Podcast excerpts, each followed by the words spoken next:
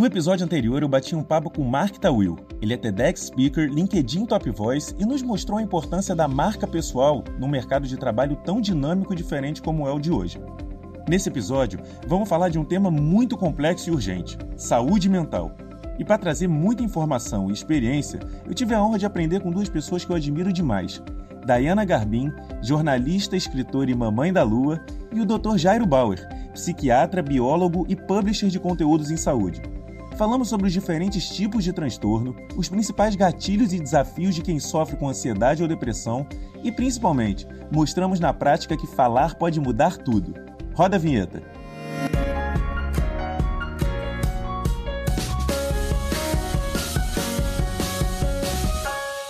Bem-vindos ao Player Talks. Eu sou Flávio Stoliar, CEO da Player 1, uma startup de gamificação que acredita que antes da tecnologia, a inovação está na relação entre as pessoas e destas com o mundo à sua volta.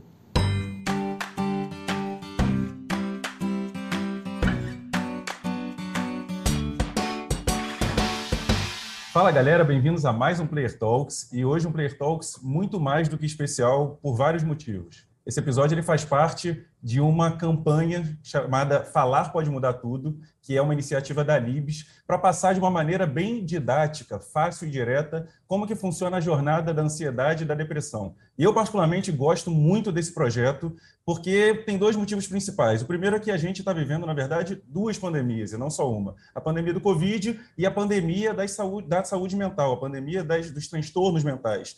E a pandemia do Covid, com remédio, muito estudo, ciência, é, vacinas, a gente vai controlar no curto prazo. Agora, essa pandemia de saúde mental, ela tende a ficar por um longo tempo. E aí entra a parte do diagnóstico, né? A gente sabe que, como qualquer doença, quanto antes você diagnosticar, antes e mais rápido você vai conseguir trazer a cura. É, então, eu acho que é, o propósito dessa campanha é muito forte, é uma campanha linda e que a gente está trabalhando para chegar ao máximo de pessoas possíveis e elas conseguirem perceber se precisam de ajuda ou não. É, e comigo, para conseguir trazer isso de uma maneira mais é, é, impactante e de uma maneira mais explicativa, é, tem duas pessoas, dois anjos aqui que vão conseguir organizar a nossa cabeça para a gente não só conseguir perceber que a gente está já dentro dessa jornada, mas como vão ser os próximos passos, o que, que qual o nosso limite, o que, que é normal, o que, que eu já tenho que ligar ali um sinal de alerta. É, e esses dois anjos, primeiro aí, ladies first, né? Começando pela Diana Garbin, é, que eu acho que é a mãe mais casca-grossa desse país e vai poder trazer com muita é, é, muitos exemplos, muitos casos, muito conhecimento, é, um pouco da, da vida dela, um pouco do conhecimento dela, das experiências dela, para a gente conseguir formatar essa jornada. Dayana, muito prazer. Flávio, querida, é um prazer estar aqui com você. É uma alegria fazer parte da campanha Falar Pode Mudar Tudo, dessa causa pela saúde mental. Já faço parte da causa. Esse vai ser o terceiro ano já de Falar Pode Mudar Tudo, e é uma alegria imensa falar sobre a importância da saúde mental, sobre a importância da gente olhar para as nossas dores. Eu, eu sempre costumo dizer que não existe saúde se a gente não tem saúde mental. Não importa se você tem um corpo lindo, perfeito e saudável, mas se você está doente emocionalmente, se você está doente mentalmente, você continua sem saúde. Então, que bom que a gente vai ter esse espaço bacana para conversar e que bom que estou aqui ao seu lado e ao lado do Dr. Jairo. Aí, já apresentou nosso complemento do time aqui de hoje, Dr. Jairo Bauer. Bem-vindo ao Player Talks, doutor mais querido do Brasil há décadas, faz esse trabalho de informação, de prevenção. Então, bem-vindo aí. Obrigado, Flávio. Obrigado pelo convite, estar aqui com vocês nesse Player Talks falando de saúde mental, que é um tema tão importante, e ao lado da Dayana, que, assim, sou fanzaço desde sempre, e que cada dia que passa mostra para a gente que ela é a pessoa certa para falar de saúde mental. Dayana, um grande beijo.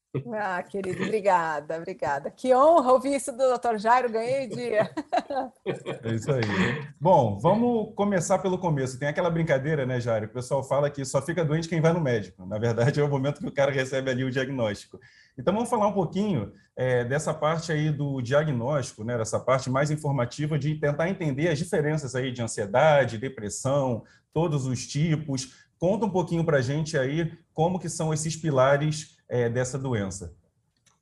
Pois é, Flávio, é, é, muito interessante a gente pensar né, que saúde mental ainda é, é, é um campo né, da, da saúde que as pessoas demoram muito né, para procurar ajuda, demoram muito para ter um diagnóstico e muitas vezes é, os quadros ficam mais complexos de tratamento exatamente por essa demora. Né? A gente costuma dizer que às vezes você tem, você machuca o dedo é, no jogo de vôlei, em 15 minutos você está no ortopedista. Né? Com saúde mental, a pessoa sofre às vezes é, meses né, anos e com uma dificuldade muito, é, muito grande de chegar no profissional. Né? E você falou uma outra coisa muito importante, ansiedade e depressão já eram do, duas questões muito importantes no Brasil e no mundo antes da pandemia. Com a pandemia, né, essa situação ficou ainda mais, é, mais evidente. Né? Então, é muito importante a gente falar de saúde mental e muito importante falar de ansiedade e depressão, que são os dois transtornos né, é, mais comuns. Né?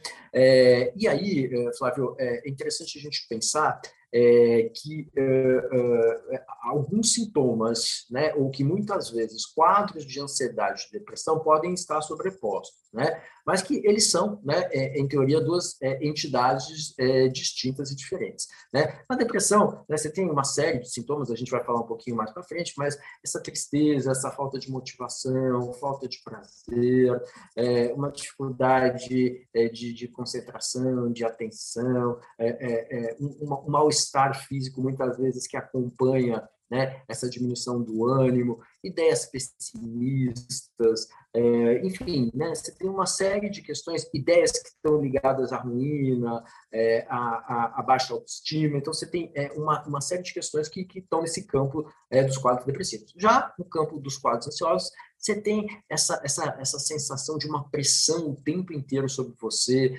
é, é, uma sensação de que você não vai dar conta do recado, que você precisa sempre estar ligado nos 220 para conseguir fazer tudo, e junto com essa sensação de, de, de, de ansiedade, de, de, de, de antecipação, você tem muitos sintomas físicos, taquicardia, sudorese, é, dores também. Né? Então, esse, esse outro grande grupo de, de, dos transtornos da ansiedade. Né? E dentro dessas, desses dois grandes grupos, você tem uma série de possibilidades.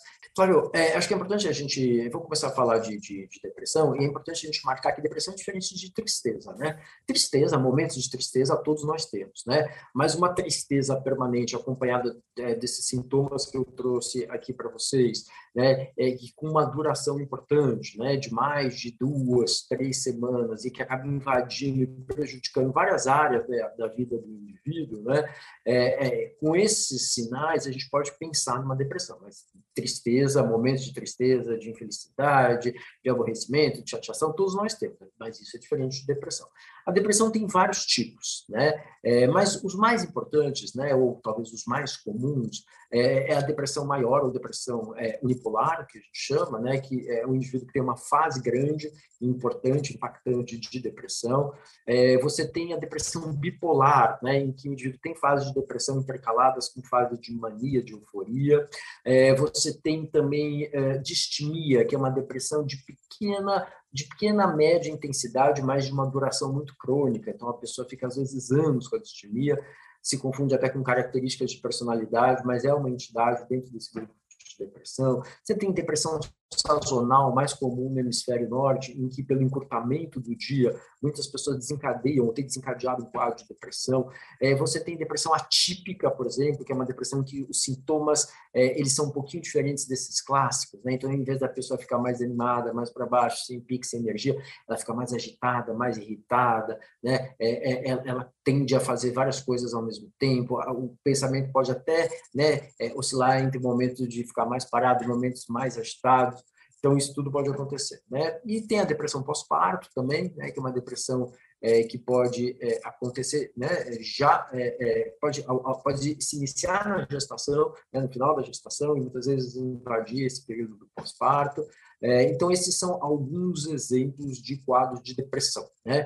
Já no grupo da ansiedade, que a gente falou aqui, né, lembrar que ficar um pouco ansioso, ter um pouco de ansiedade, ficar um pouco apreensivo, é, é, é até importante né, para a gente lidar, né, para a gente antecipar um pouco as questões que existem na vida da gente, mas quando essa ansiedade toma um corpo muito grande a ponto de prejudicar a vida da pessoa, né, a gente começa, ou pode começar a falar em transtorno de ansiedade. E aí, assim, os mais comuns, Flávio, é a síndrome do pânico, em que a pessoa tem picos de ansiedade, né? É, em que ela tem uma sensação de morte iminente, taquicardia, uma sensação de que é, vai enlouquecer, vai perder o controle. Então, muitas vezes ela precisa procurar um pronto-socorro para entender que ela não está tendo um infarto, que ela não está morrendo, e sim que ela está tendo uma crise de ansiedade. Então, esse é, é, é, é a síndrome do pânico. Você tem o TOC, né, que é o transtorno obsessivo compulsivo, em que a pessoa tem algumas ideias que ficam na cabeça, que são ideias repetitivas, né, que não saem da cabeça, elas, elas incomodam, né, são ideias obsessivas, e aí você tem alguns rituais, algumas compulsões na tentativa de aliviar é, essa ansiedade e essas ideias obsessivas. Então, esse é o TOC. Né? Você tem as fobias, né, que são é, medos inexplicáveis, é, é, por algum é, estímulo específico, medo de altura, é, medo de atravessar ponte, medo de um determinado animal, né? Então, esses quadros são os quadros de fobia, né? É, você tem é, o distúrbio do estresse pós-traumático, também está nesse grupo, né? depois de um evento traumático, a pessoa passa né, a, a, vivenciar uma situação de ansiedade muito grande, aquela imagem ficar voltando na mente dela, ela pode ter sonhos em que isso fica muito vivo. É, então, esse é o exemplo do estresse pós-traumático, né, é, síndrome de estresse pós-traumático, e a gente tem o transtorno da ansiedade generalizada. O, o indivíduo vive um quadro de ansiedade muito grande o tempo todo. Então, o tempo inteiro, diferente do pânico, que são picos de ansiedade, a pessoa passa o tempo inteiro ansiosa, apreensiva, em estado de alerta, né? É, quase como se ela tivesse, é, é a gente costuma dizer que parece que colocou o dedo na tomada e ficou ali é, uma sensação muito desagradável, de incômodo, de, de, de, de, inquietação mesmo permanentes. Né? Então, isso dura algumas semanas, impacta profundamente é, a vida do indivíduo. Então, esse é o transtorno da ansiedade generalizada. Falei bem rapidamente, mas só para a gente entender como a gente tem tipos diferentes dentro de cada um desses grupos. Obrigado pela aula, já de antemão. É, e aí, dentro da tua aula, já passa aí, né, no que a gente está chamando aí da ansiedade, né, da jornada da ansiedade e depressão, por várias fases, né? Ela, essa jornada, ela começa ali na pré-doença, ela vai aí até a cura, digamos assim, na verdade, até o, o que você deve fazer ali depois de passar por toda a parte do tratamento. E esse episódio, ele está muito vinculado à parte da pré-doença. A parte da pré-doença, ela também está muito vinculada a gatilhos. Né? E a gente está passando por uma onda onde nunca se teve tantos gatilhos, e esses gatilhos têm pipocado cada vez mais cedo. Né? Então, Dá, eu queria que você falasse um pouquinho para a gente sobre esses gatilhos, é, pegando aí um pouquinho desse, desse, lado aí cronológico da nossa vida, né? desde que a gente é criança até a, a, a idade mais avançada. É. Eu acho que eu fiquei ouvindo o Dr. Jairo e fui lembrando o que, que eu sentia quando eu tive depressão, eu nunca cheguei a ter um diagnóstico concreto de ansiedade generalizada ou transtorno de ansiedade. Meu diagnóstico foi transtorno alimentar na época da adolescência e depressão. Mas eu lembro, doutor Jairo, é, da, da angústia, era como se fosse um, um nó no peito o tempo todo e o coração sempre acelerado, a sensação de que eu estava sempre atrasada sempre devendo alguma coisa, uma sensação muito forte, de muita angústia. E eu não sabia nomear isso. E aí, quando eu procurei um psiquiatra, foi que eu tive o, o diagnóstico. Então, é muito interessante perceber que cada pessoa que está nos ouvindo pode ter sintomas diferentes, pode se comportar de um jeito diferente.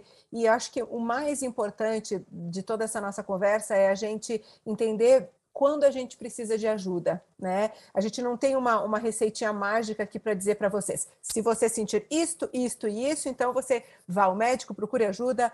Às vezes, a dor que para uma pessoa é intolerável, outra pessoa vai conseguir levar por anos e anos, mas com uma perda muito grande de qualidade de vida. Então, quando a gente fala em saúde mental, a gente precisa sempre entender o que, que cada pessoa está sentindo. Da forma como você me perguntou, Flávio, dos gatilhos.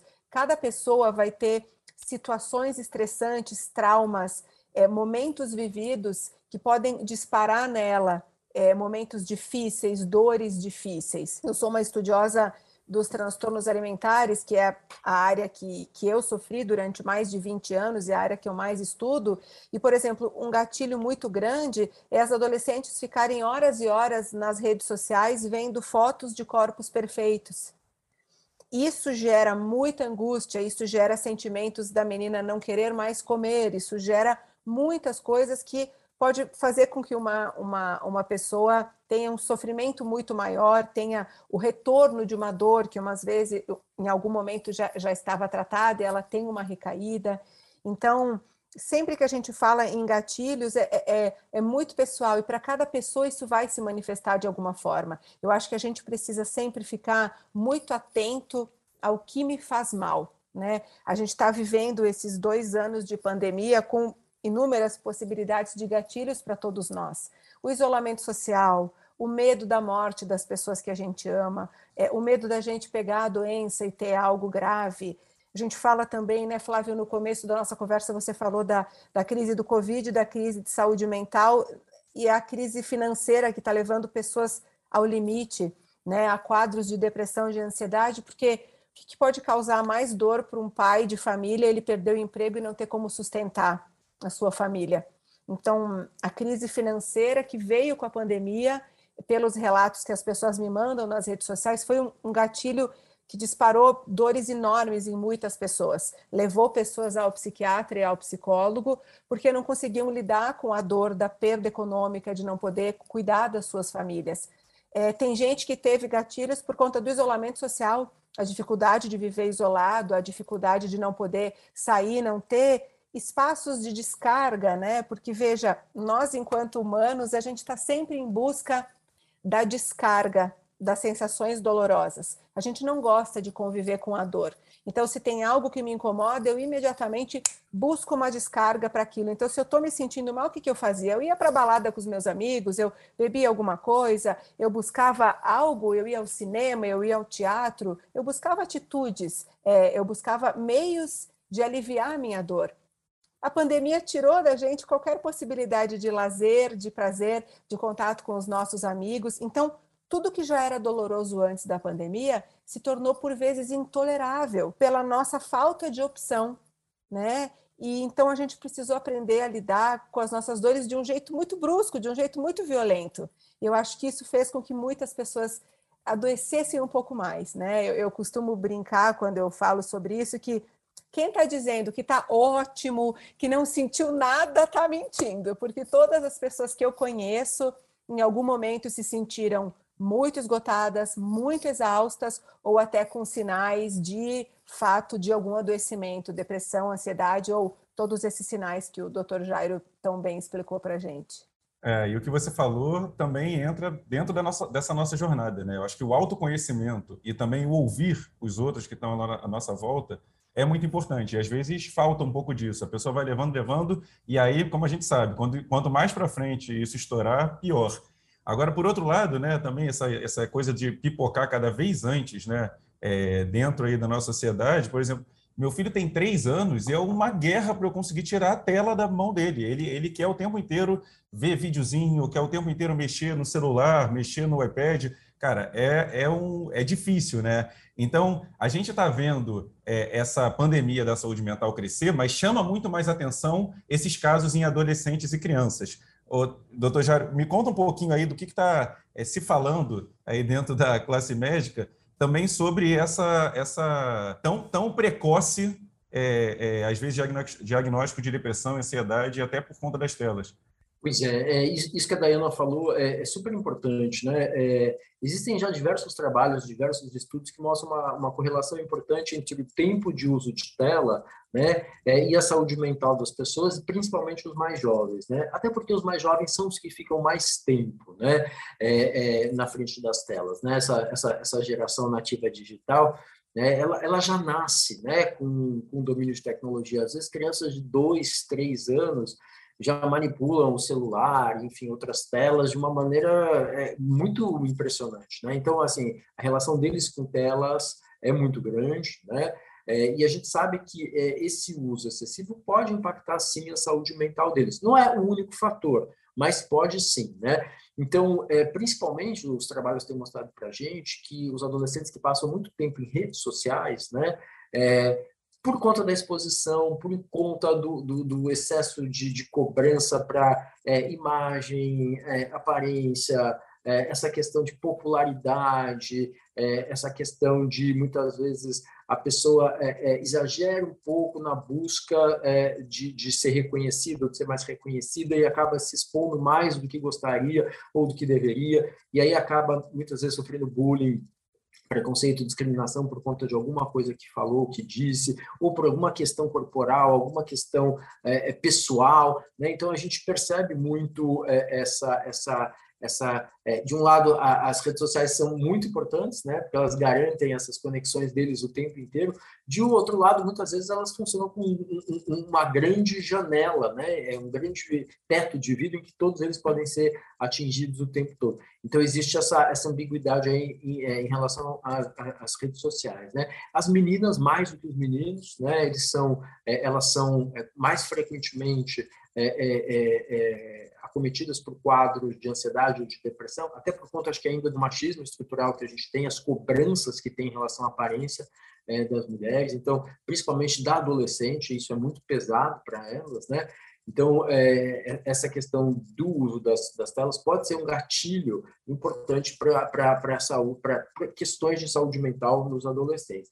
E a pandemia, né, Flávio, que a gente é, comentou há pouco, né, ela também, né, é, é, ela, de alguma forma afastou esses jovens uns dos outros, ela fez com que eles ficassem mais tempo é, longe da escola, longe dos amigos, mais tempo em casa, sob o olhar mais, é muitas vezes mais vigilante dos pais, então uma certa liberdade, uma certa autonomia que eles construíam, né, principalmente os adolescentes nesse momento da vida deles, eles perdem um pouco essa liberdade durante a pandemia, eles interagem menos e jovem aprende muito nessa interação com o outro, né? Eles precisam do outro para se enxergar, para se construir, né? Então eles, é, eles, eles, eles sofreram também por conta do isolamento da pandemia.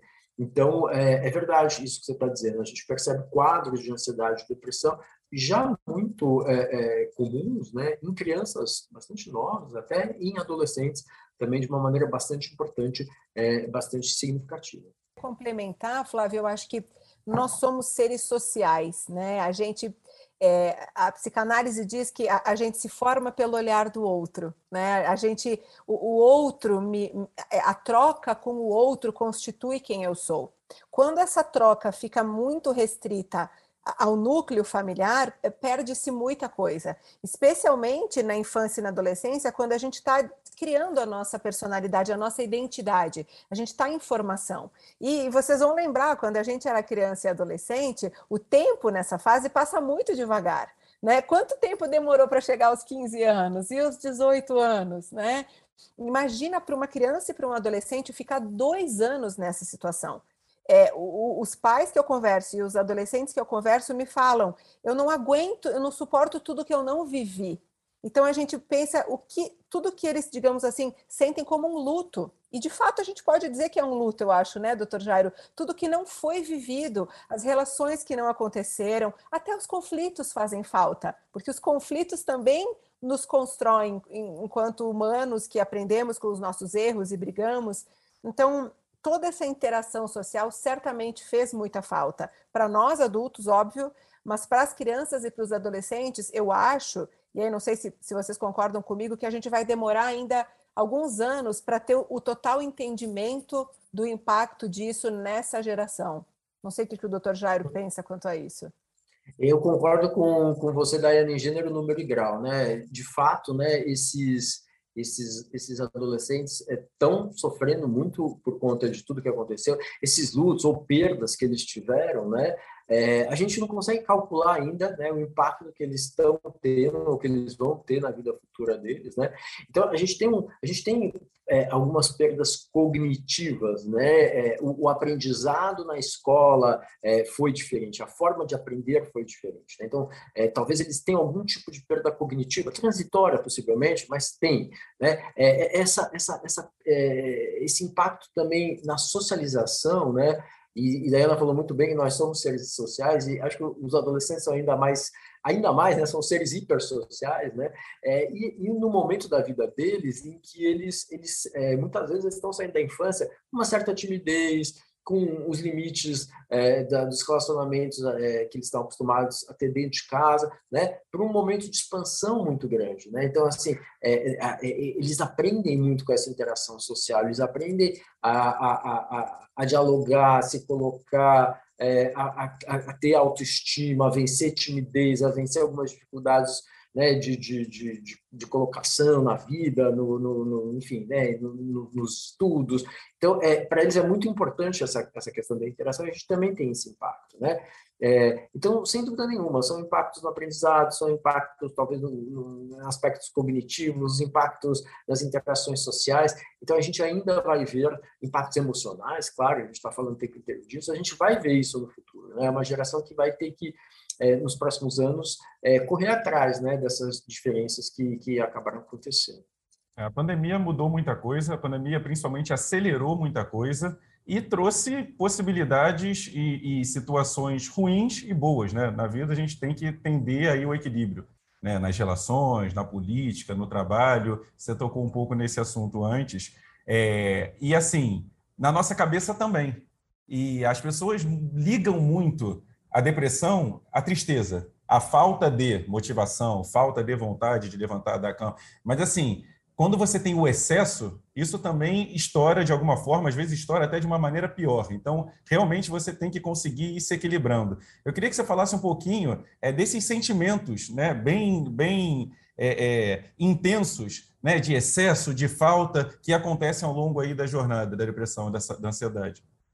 Pois é, é, na depressão, esses sentimentos, os sentimentos mais comuns são esses que você falou, né? Essa, essa, essa tristeza constante, é, falta de interesse em fazer coisas que antes eram prazerosas, é, ideias de ruína, uma sensação né, de que nada está dando certo, é, tudo vai mal, é, pessimismo, culpa, é, a, a, questão de, de, de, de baixa autoestima, é, dificuldades de, de se concentrar, de se relacionar. Então, esses sentimentos são muito comuns né, é, é na depressão. A gente fala que é, é, muitas vezes o indivíduo fica quase que paralisado, né? num quadro grave de depressão, o indivíduo muitas vezes não consegue tomar uma, uma decisão, por exemplo, se ele pega uma meia azul, uma meia verde, fica, ele fica preso nesse ciclo de tomada de decisão e, e, e essa, essa, essa, essa paralisia, essa, essa dificuldade de, de, de, de, tocar as coisas é muito comum na depressão. Uma velocidade muito lenta para fazer as coisas, para realizar, para concretizar. Então, isso é muito característico da depressão. A ansiedade, ela, ela, ela tem um recorte um pouco diferente, né, Flávio? Então, a pessoa fica o tempo inteiro ligada, preocupada, é, é, é, com medo, é, parece que ela está em um, estado de, de alerta o tempo todo, né? É uma pressão, uma inquietação, é, é, é isso, isso muitas vezes é, causa um desconforto também muito grande, né?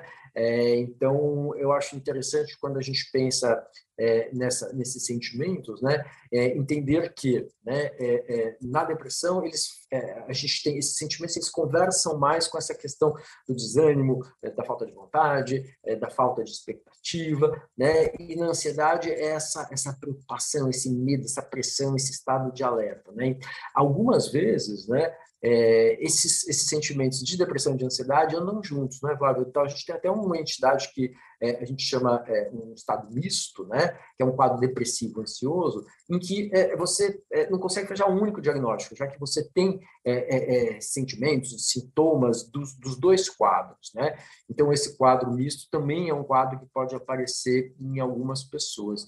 Flávio, acho que uma coisa interessante da gente voltar a enfatizar é, sim, tristeza é diferente de depressão, ter um pouco de ansiedade é diferente, ter um transtorno de ansiedade, né? É, é importante as pessoas é, saberem também que é, é todo mundo fala, ah, estou muito estressado, estou muito estressado, né? É, entender que o estresse é uma reação de, de, de adaptação, né? É, a, a, a, é uma reação de adaptação da gente frente a, elementos de desconhecidos, né? Então, é, é, por exemplo, eu tenho, eu tenho uma prova, eu tenho um exame, eu tenho uma cobrança no trabalho, eu tenho uma situação no relacionamento pessoal meu, isso, isso, isso me traz né, uma carga de estresse, é como, é como se o corpo se preparasse para ter uma resposta, né? E, de novo, um pouco de estresse, né, faz parte da vida de todos nós. É impossível a gente viver numa bolha em que ninguém tem estresse, mas, né, o estresse excessivo, né, é, pode causar uma série de sintomas né, desagradáveis na pessoa e pode fazer com que ela muitas vezes caminhe. Né? O estresse crônico pode eventualmente levar a um quadro de ansiedade, pode eventualmente ser um dos, dos gatilhos né, para um quadro de ansiedade, um dos gatilhos para um quadro de depressão, né? E, e, e, também um dos gatilhos para um quadro de burnout quando a gente pensa na questão do trabalho.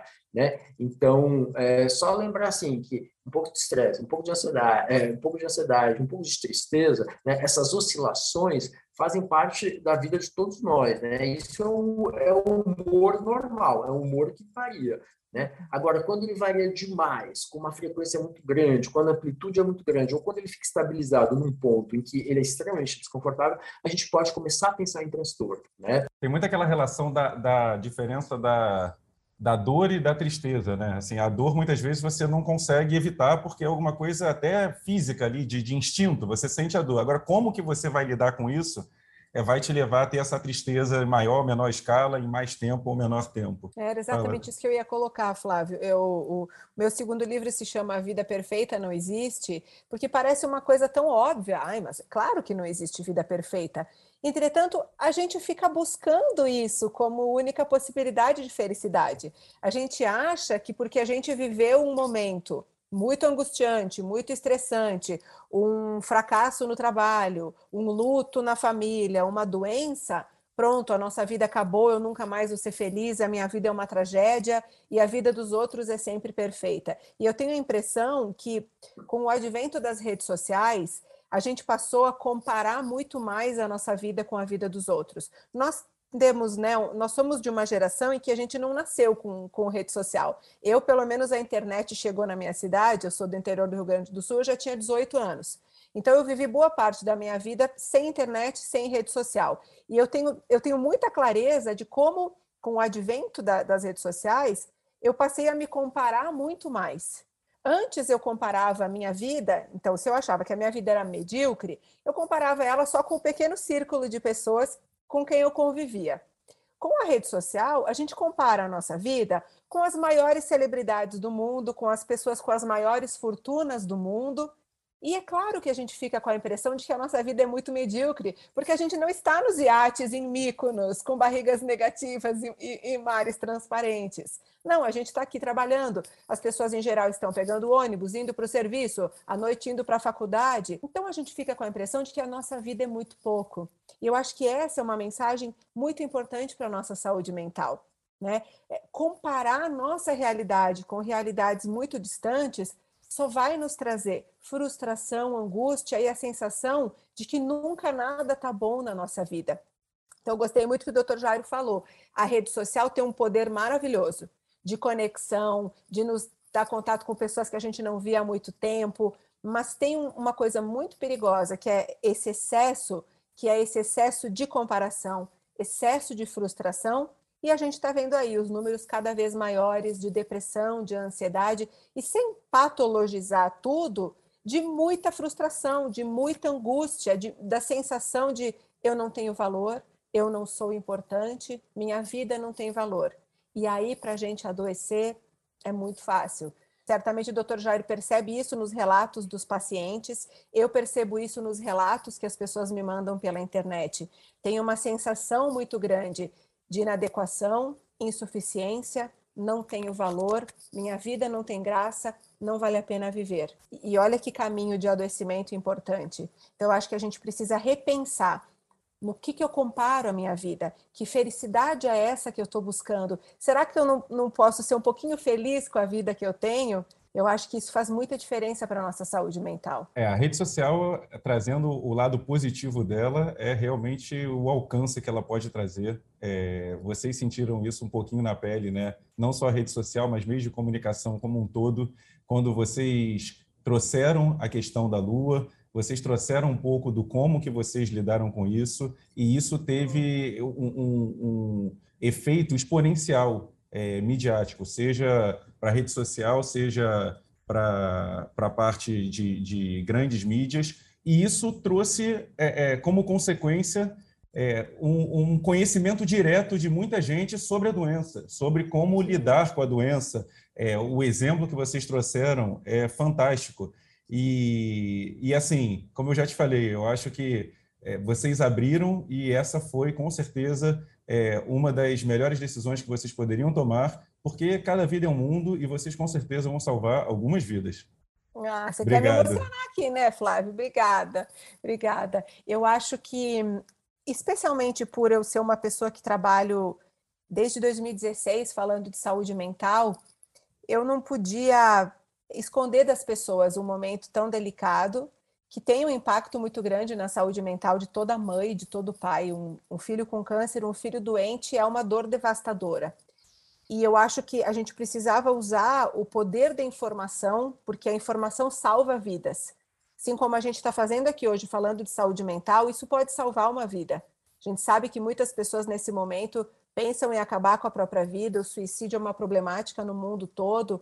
Às vezes a pessoa ouvindo alguém falar que a dor dela é legítima, que existe tratamento, que ela pode buscar ajuda, você salva uma vida.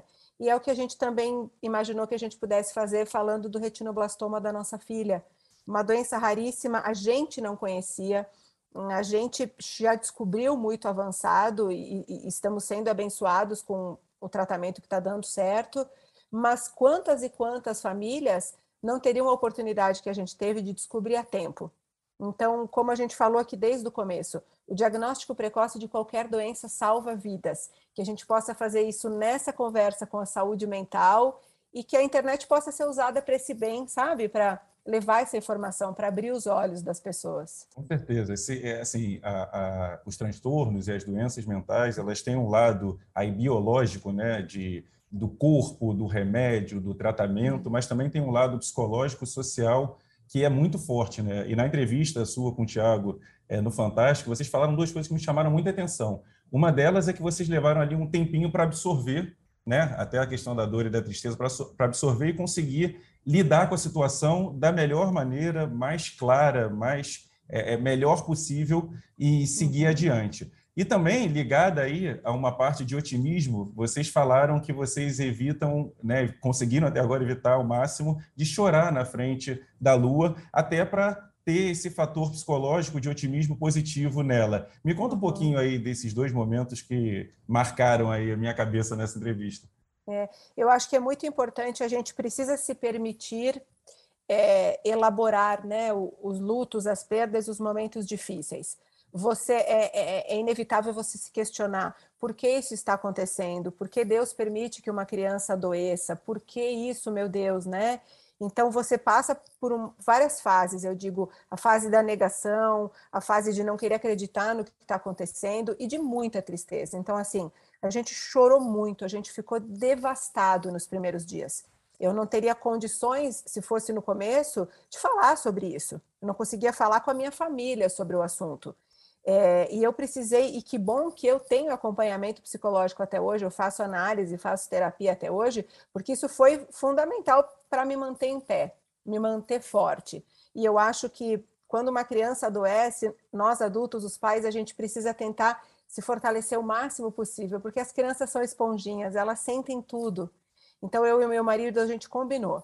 A gente ia chorar juntos, é, escondidos dela, na frente dela, alegria e força mas eu vou te dizer que a lua tem tanta força e ela, é ela é tão alegre. Eu acho que a criança em geral não sabe o que está acontecendo e eles têm uma alegria, né, uma vivacidade. Então, ela não deixa a gente ficar triste. E eu acho que isso me ajudou muito emocionalmente. A força da lua me coloca para cima. A nossa força coloca ela para cima. Eu acho que assim a gente está conseguindo manter a nossa saúde mental nesse momento. Mas veja, é muito importante dizer para vocês, e o Dr. Jairo colocou muito bem, a gente fica muito triste. Tem dias, no mesmo dia, que eu choro de muita tristeza e depois eu tenho um momento de alegria quando ela dá um sorriso para mim, sabe? Então, assim, no mesmo dia, a gente tem sensações muito contraditórias, muita tristeza, um episódio de alegria, e é assim, né, doutor Jairo? A nossa vida não é uma linha reta, né? É, não é uma linha reta mesmo, Diana, e eu acho que assim, é, é, isso tudo que você está contando é, é, é, é, um processo de elaboração, né, que, que, que, é muito importante de acontecer, né, porque eventos, né, vão acontecer na vida de todos nós, né, alguns mais impactantes, outros menos impactantes, é óbvio que a saúde de um filho é, é, é uma questão que pode mexer com a gente de uma maneira é, absurda, né? É, virar a vida da gente de ponta cabeça, né? E outras situações, né? É, é, podem também levar a gente a momentos de muita angústia, de muita tristeza. Então é importante que a gente tenha esse tempo para poder é, entender, meta, eu, eu, brinco um pouco com essa palavra, metabolizar isso que está acontecendo com a gente, né? Então é importante a gente se permitir esse tempo também, né? A gente acompanhou esse, esses últimos anos, né, Flávio? Também muitos atletas que é, é, o atleta tinha esse mito, né, do, do, do homem infalível, do homem que está uhum. o tempo inteiro aí para e aí a gente, a gente começa a perceber né, é, é, é, uma série de atletas vindo e, e, e falando, olha, eu estou me afastando porque eu não estou bem, eu preciso de um tempo para mim, eu preciso entender o que está acontecendo comigo. Né? Isso, isso não é mimimi, né? O, ninguém é invencível, ninguém é infalível o tempo inteiro, então a gente tem que se permitir esses momentos e poder é, é, é, é elaborar é, essas questões todas. Acho que isso é, um dado muito importante. E aí, Flávio, você falou assim, existem elementos, por exemplo, quando a gente pensa em saúde mental, existem alguns elementos biológicos, genéticos, que predispõem a gente a, a um transtorno assim ou um transtorno assado, né? então, tem, tem famílias que têm uma, uma, um, um, risco maior de, de, de quadros de depressão, de quadros de ansiedade, é, isso tem, tem, tem, alguns marcadores biológicos, mas isso que, que, que você e Diana estavam falando é muito importante, essa questão do psicológico e do social, né? Então, assim, tem pessoas que têm uma baixíssima tolerância à frustração e não sabem, ou têm uma dificuldade muito grande de lidar com, com, com, alguma coisa imprevista que acontece na vida delas, né? Então, para essas pessoas é muito mais difícil, às vezes, é, lidar né, uma situação de excepcionalidade. Por exemplo, a gente viu isso muito na pandemia, né? Algumas pessoas que entenderam o momento, que elaboraram as perdas, que vivenciaram é, alguns lutos, mas que é, conseguiam manter né, o seu ritmo, o seu, é, é, é, com, óbvio, algum sofrimento, tá? afinal de contas, sofrimento faz parte da vida de todos nós, com algum nível de sofrimento, mas né, conseguiram se manter é, é, no caminho. Outras descompensaram completamente porque tinham uma dificuldade maior né, é, de, de, lidar com essas questões, não estavam acostumadas. Daí ela falou da importância da, da, da, de um processo terapêutico, né, em alguns momentos da fase da gente, né, em alguns momentos da vida da gente, né. Então, por exemplo, você contar com o suporte de um profissional de saúde mental, de um psicólogo, é, numa fase é, como essa que a Dayana é, contou para a gente, é, é, é, fundamental, é muito importante, né? faz toda a diferença. Né? Então, é, como que a gente se, se reconecta com esse psicológico da gente? E a questão social também, né? Então, se, se a gente tem, se a gente vive num, num mundo né, em que a situação social é mais justa, é, que eventuais perdas financeiras e econômicas como as que aconteceram na pandemia, é, o, o, indivíduo tem um colchão maior, tem um suporte maior para poder passar por essas fases mais críticas, né? É, é, é é, é, muito importante, né? Então, assim, se o indivíduo não tem essa rede de apoio, não tem esses, esses, esse, esse, essa possibilidade de suporte econômico e social, é muito mais difícil. Não é à toa que o Brasil é um dos países que tem índices mais altos de ansiedade e depressão, porque a gente também tem uma situação social muito precária aqui no Brasil, se a gente for uhum. pensar, né? Sim, o acesso à saúde mental no nosso país ainda é, é muito precário, e isso é uma pena, porque as pessoas sofrem, às vezes sabem que estão sofrendo, mas não têm condições de procurar ajuda. Você contou para gente que dentro de um mesmo dia você consegue ficar às vezes muito triste e às vezes muito alegre, otimista, vendo aí o que vai vir para frente. Você tem alguns mantras ou alguns é, algumas coisas que você também pensa ou faz para conseguir te normalizar ali, te dar força para seguir adiante?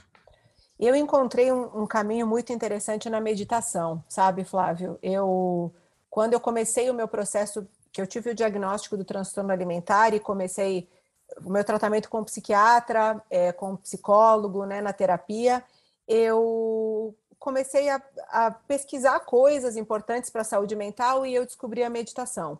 Então, tem sido uma coisa muito importante para mim, assim. Em todos os momentos da minha vida, desde então, eu comecei a praticar meditação em 2016. É, é uma coisa que me ajuda muito, porque o que, que, que a meditação, junto, claro, com a terapia, me fez entender? é, momentos de grande sofrimento a gente sempre vai viver.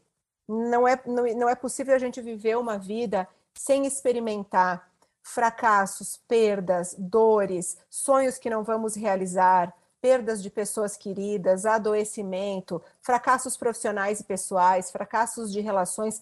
Não tem como eh, ser humano e não experimentar isso várias vezes ao longo da vida. Agora, o que, que a gente faz com as dores que a vida nos impõe é que determina a forma que a gente vai viver ou não. E eu, eu consegui aprender, graças a tudo isso, que eu precisava me permitir sofrer, então me permito chorar quando eu estou triste, me permito ficar arrasada, me, me permito elaborar a dor, como metabolizar as dores, como o Dr. Jairo falou, mas não me permito me afundar naquela dor, sabe? Isso é uma coisa que eu aprendi. Ok, eu vou chorar tudo que eu tenho para chorar agora. E um, um componente muito importante disso é a gratidão. A gente fala muito em gratidão hoje em dia com essas hashtags gratiluz, grati... não suporto isso, não, não se trata de nada disso. É a gratidão genuína. É você conseguir enxergar na sua vida, dentro de toda a dificuldade que você está passando, coisas que você possa agradecer. E eu já tenho lido muitos estudos e pesquisas que mostram de fato que a gratidão, a compaixão e a autocompaixão são fatores muito importantes para a nossa saúde mental. Acho que até o Dr. Jairo pode falar um pouco mais sobre isso. Eu sei que os profissionais de saúde já olham com outros olhos para esses componentes: gratidão, compaixão, é, resiliência, são coisas que fazem muita diferença na nossa vida. Concordo totalmente com, com Dayana aí, Flávio. É, é, é, é essa questão de você é, entrar em contato, mesmo nos momentos mais difíceis, com coisas que são é, positivas, né? Então, esse, esse exercício de, de agradecer pelo que você tem, de ter fé, né? em, em alguém ou em alguma coisa, é, de você poder focar em você mesmo, se entender, se perceber nesse mundo e ao mesmo tempo tá, é, olhando e percebendo o outro, não é essa coisa que, que a Adriana fala da compaixão. Primeiro, é, primeiro de se permitir, né, poder sofrer, né, essa coisa de compaixão com você mesmo, né, e depois essa compaixão com o outro, que cria essa, essa, esse movimento. Tem, tem, uma palavra que o pessoal gosta muito de usar também, que eu acho que é muito boa, que é empatia, né? Eu poder me colocar no lugar do outro, é, para entender a dor, o sofrimento, o, o, o, o momento do outro, e, me, e, ao mesmo tempo, né, uma via de mão dupla, em que eu permita que o outro possa me acessar, entender o que eu estou sentindo no momento que eu não estou bem, isso, isso é muito importante. Né? Então, é, eu acho que o profissional de saúde mental hoje é obrigado né, a, a entender essa dimensão muito mais é, ampla, muito mais complexa do, do, nosso funcionamento psíquico, que não é só na gente mesmo, é a gente enquanto é, é um ser que está em interação com o outro. Né? A gente se olha, a gente se percebe, mas a gente tem um olhar, uma percepção, uma possibilidade de estar interagindo, aprendendo, é, cuidando da gente e do outro, né? e permitindo que o outro também olhe e cuide da gente. Eu aprendi um termo é, que se chama humanidade compartilhada é, nos meus estudos de meditação e isso, isso mudou de alguma forma algo em mim, porque, por exemplo, nessa situação que eu estou vivendo agora da doença da minha filha, cada vez que a dor ficou intolerável, eu agradecia por estar em um, um estágio da doença em que a gente pôde salvar a vida da nossa filha porque no tratamento dela no GRAAC, no hospital, eu conheci famílias que não tiveram a mesma sorte que a gente. Então, eu acho que se a gente sempre conseguir, diante de uma dor intolerável, pensar em algo positivo, que apesar dessa dor a gente está vivendo, e sempre vai ter. É, é um exercício muito interessante que a gente precisa aprender a fazer. Ok, essa dor está intolerável, mas tem algo aqui que eu posso ser grata. Eu posso me colocar no lugar de quem está sofrendo mais do que eu e de alguma forma isso traz um alívio para a nossa dor. Eu acho isso muito bacana, muito interessante. Eu tenho uma frase aí que eu levo quase que como mantra, que é você você pensar que você está exatamente aonde você deveria estar. Essa, essa frase é muito forte, né? Tanto para você ver o, os pontos negativos quanto os pontos positivos, que é isso que você falou, cara, eu estou aqui, tá difícil, mas olha o que, que eu já, já, olha o caminho que já passou, olha quais são as minhas preocupações agora, eram diferentes das outras, e isso é para tudo na vida. As pessoas acham que as coisas são muito automáticas. Né? Até essa questão da empatia e dos casos que pipocaram agora, como por exemplo o do Medina, né? a falta de empatia ou às vezes o excesso de, de preocupação com o outro trazem muito essa comparação e as pessoas não conseguem nem entender o que, que deve ser a comparação. Porque o que está pegando na vida do Medina ou de um outro atleta, celebridade da vida, não é o que você acha que são as preocupações dele, são outras preocupações. É, e isso você tem que realmente fazer um exercício de autoconhecimento e, principalmente, ter uma percepção de mundo de que, cara, beleza, eu estou aqui, que bom que eu estou aqui. É, deixa eu partir desse ponto, porque daqui para frente pode ser tudo positivo. E aí você vai e acelera para o direcionamento certo. Porque muitas vezes as pessoas estão indo para o direcionamento errado. E aí é o que faz a curva descer. Agora, Flávio, eu acho bem importante também a gente pontuar tudo isso né, que a gente está colocando, a importância da espiritualidade, da fé, do, de você ser grato. É, entretanto, a gente sempre precisa pontuar aqui que quando a gente fala de doenças mentais, como o Dr. Jairo colocou, você tem é multifatorial sempre. Então, você tem componentes biológicos e genéticos que vão fazer com que algumas pessoas tenham um desequilíbrio no cérebro, o Dr. Jairo pode explicar isso melhor do que eu, que faça com que ela sozinha não consiga superar uma depressão e uma ansiedade. São pessoas que vão precisar de um acompanhamento com um psiquiatra, muitas vezes de uma medicação, de um acompanhamento para o resto da vida. Depois a gente tem os fatores psicológicos, familiares, socioculturais. Então, quando a gente fala de saúde mental, é tão complexo quanto o ser humano, nós somos muito complexos. Então, para todo mundo que está ouvindo a gente e pode pensar assim: ah, mas é muito fácil dizer que a gente tem que pensar positivo, que tem que ter gratidão, e eu não consigo, eu não consigo levantar da cama. Então, eh, para você que está em sofrimento, é sempre importante buscar uma ajuda médica, porque pode ser que você tenha de fato uma questão genética, um desequilíbrio biológico, uma. É, eu não sei, doutor Jário, se é. Eu sempre confundo se é serotonina, o que, que é que desregula e explica para a gente, que faça com que essa pessoa precise de um tratamento, muitas vezes por um longo prazo, né? Verdade, assim, existem vulnerabilidades né, biológicas algumas determinadas geneticamente tal, é, que fazem com que algumas pessoas tenham desequilíbrios nos, nos neurotransmissores, né? Pode ser serotonina, dopamina, enfim, né? uma série deles, né?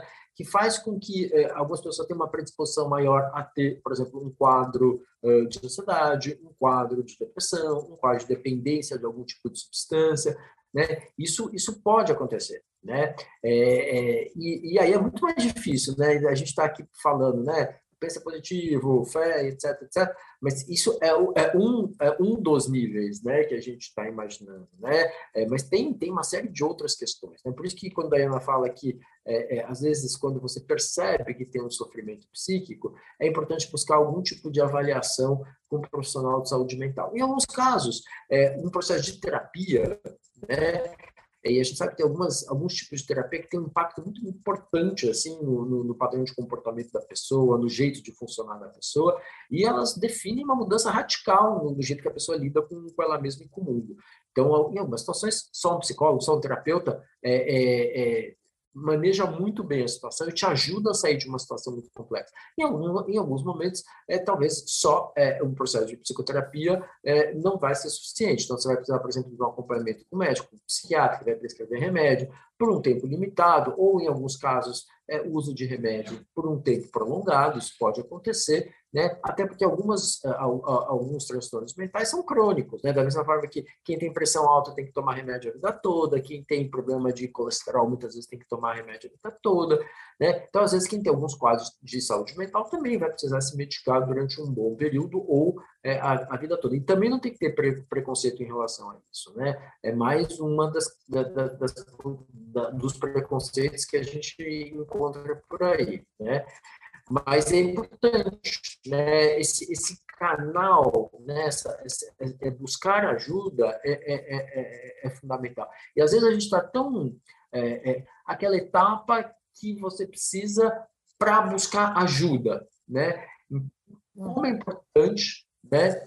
É, você às vezes contar com o apoio, suporte de alguém que está do teu lado, né? Um familiar, um amigo, parceiro, parceira, a mãe, o filho, enfim. Como isso é importante também para você chegar lá né, no, no primeiro atendimento. É, eu acho que esse preconceito é uma coisa que existe muito forte, não sei se é cultural aqui do Brasil ou se é no mundo todo, de você realmente ir para um lado de ajuda médica quando se trata de algum transtorno mental.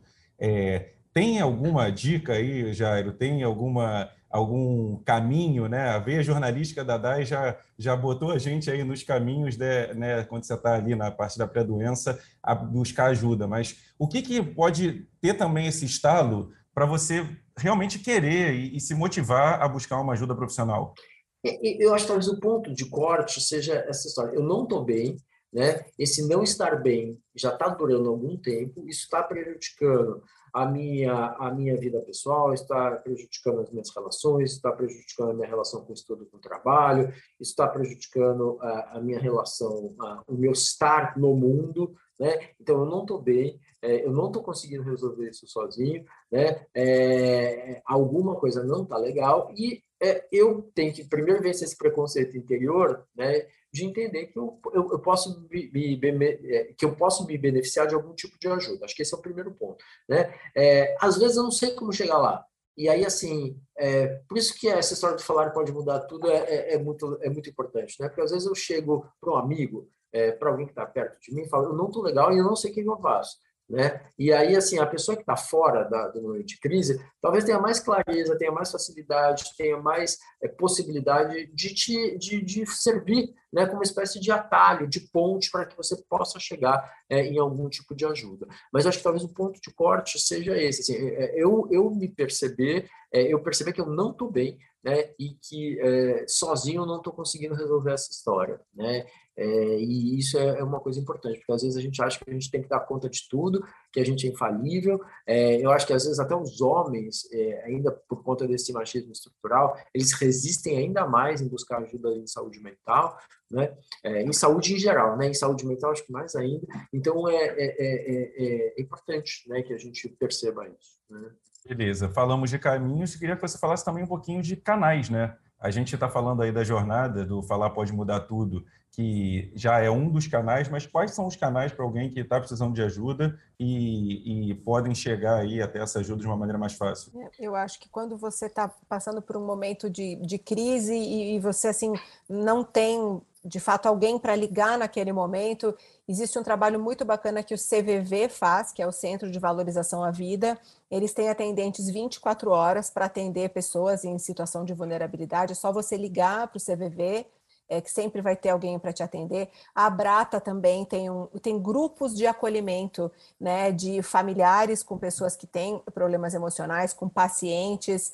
É, você tem vários é, meios de consultar material sobre saúde mental. O próprio Instagram da campanha Falar pode mudar tudo, o site da campanha Falar pode mudar tudo. Você tem ali artigos, é, tem, tem material com ilustrações, tem lives, tem vídeos com especialistas, tem o Dr. Jairo respondendo perguntas lá no Instagram também. Então, acho que são canais de informação que você pode perceber assim, você vai ter ali muita informação para perceber de fato, será que eu estou assim? Será que eu preciso de ajuda? Será que eu preciso de, de algum apoio psicológico? Porque eu acho que é, conversar sobre saúde mental é a única forma da gente romper esses preconceitos que muitas vezes partem de nós mesmos. Quem tem mais preconceito é a pessoa que sofre, porque ela tem vergonha de ter aquela dor. Então, a primeira coisa é você que está assistindo a gente agora e tem uma dor emocional muito grande, não tenha vergonha de buscar ajuda. Você não é fraco ou, ou vulnerável por causa disso.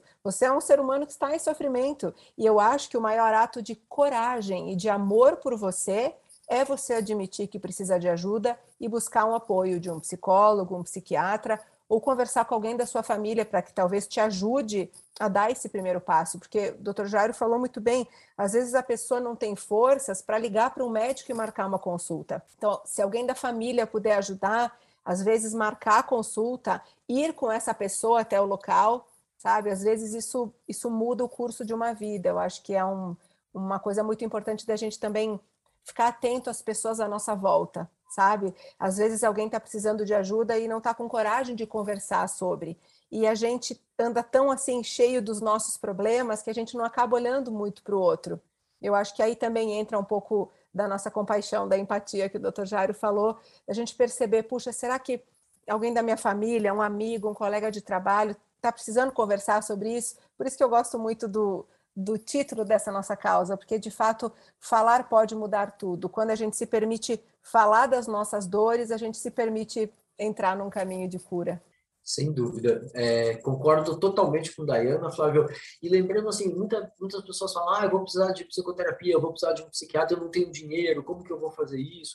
Né? Lembrar que existem serviços públicos, né, é, de atendimento em saúde mental. O SUS, né, o nosso Sistema Único de Saúde, tem os CAPs, né, que são os centros de atendimento é, é, psicológico social. É, a gente tem é, uma série de universidades, faculdades, hospitais públicos que têm também atendimento é, é, para as pessoas que não têm condições né, é, de, de pagar uma consulta com médico particular, que é uma realidade muito comum aqui no Brasil. Né? Então, a gente tem o sistema público de saúde, a gente tem o CAPS, o, é, o, o pronto-socorro do, do, dos hospitais públicos é, e mesmo é, centros de atendimento na rede do SUS, também para casos de emergência, né?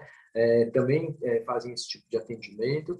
E, e, e, todos esses lugares que, que, que Dayana citou, né, o CBV, a Brata, às vezes alguns grupos de autoajuda, é, é, e claro, pode mudar tudo, né, que a gente também tem aí vários conteúdos, assim, mas é, é, é, é bacana, né, que você possa é, sentir que você não está sozinho, né, quando você não está bem, e que você possa buscar ajuda, porque buscar ajuda pode mudar a sua vida radicalmente. Falaram de tantos canais aí, a gente vai colocar todos os links na descrição do episódio, é, para facilitar. Eu nem sabia que tinha tanta frente que podia ser é, é, olhada, é, vista, entendida. Que bom, e a gente vai colocar isso aqui. E que bom que a gente pôde ter esse papo. É um prazerzaço ter conversado com vocês. Dai, obrigado aí por tudo que você coloca, a forma como você coloca, a coragem né, de, de, expor algumas coisas da sua, da sua vida pessoal e um pouco também da sua experiência.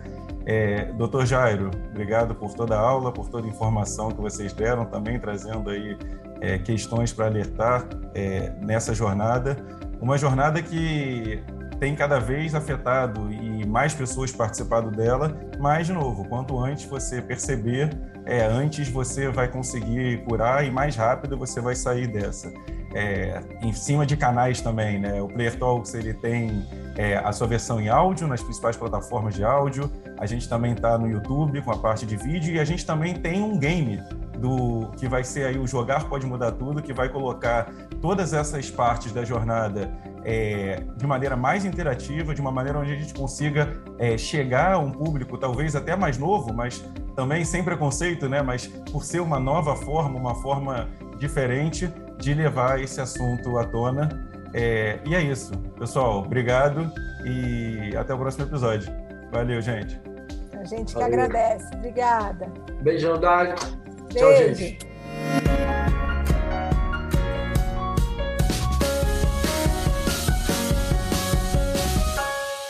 Curtiu esse episódio? Então se inscreve no nosso canal, compartilhe com seus amigos e siga Player 1 nas redes sociais para conhecer um pouco mais do nosso trabalho, de quem somos e sobre gamificação. Ah, e conheça também o nosso podcast gamificado, o primeiro do mundo. Acesse podcastgamificado.com.br e confira os melhores momentos do nosso podcast jogando. Até a próxima!